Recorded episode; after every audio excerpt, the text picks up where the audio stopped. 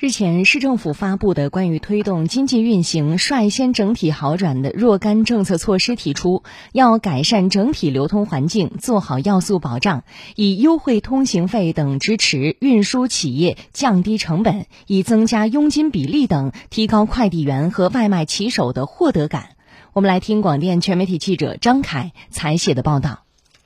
政策措施提出，对每月通行次数在三十次含以上的公路客运班线客车给予 ETC 通行费八五折优惠；对运政苏通卡货运车辆给予通行费八五折优惠；对太仓港的国际标准集装箱运输车辆，在全市所有普通公路收费站、高速公路给予 ETC 通行费五折优惠。执行期限自二零二三年四月一号起至二零二七年十二月三十一号执行。快递小哥和外卖骑手作为城市的摆渡人，有力保证了老百姓生活的末梢神经和区域连接的毛细血管健康运转。政策措施提出，鼓励电商增加佣金比例，设置跑单奖励，为快递员和外卖骑手购买相应保险提供必要餐饮保障，督促快递企业保持合理末端派费水平，鼓励建立旺季服务派费激励机制。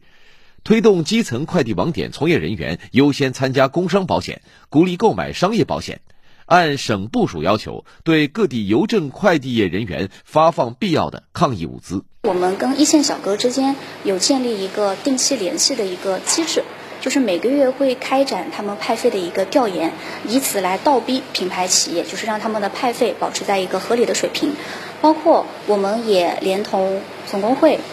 人社。跟我们行业协会之间也签署了一个行业的集体合同，里面也明确提出来，就是我们这个一线从业的收派员，他们在投递普通快件的时候，派费是不得低于一块钱。这个呢，在我们全省也是属于最高的一个水平。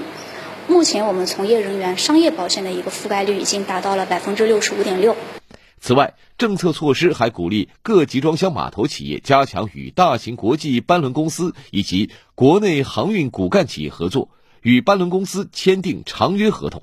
支持客运枢纽向城市综合体转型，促进交通与关联消费产业集聚发展。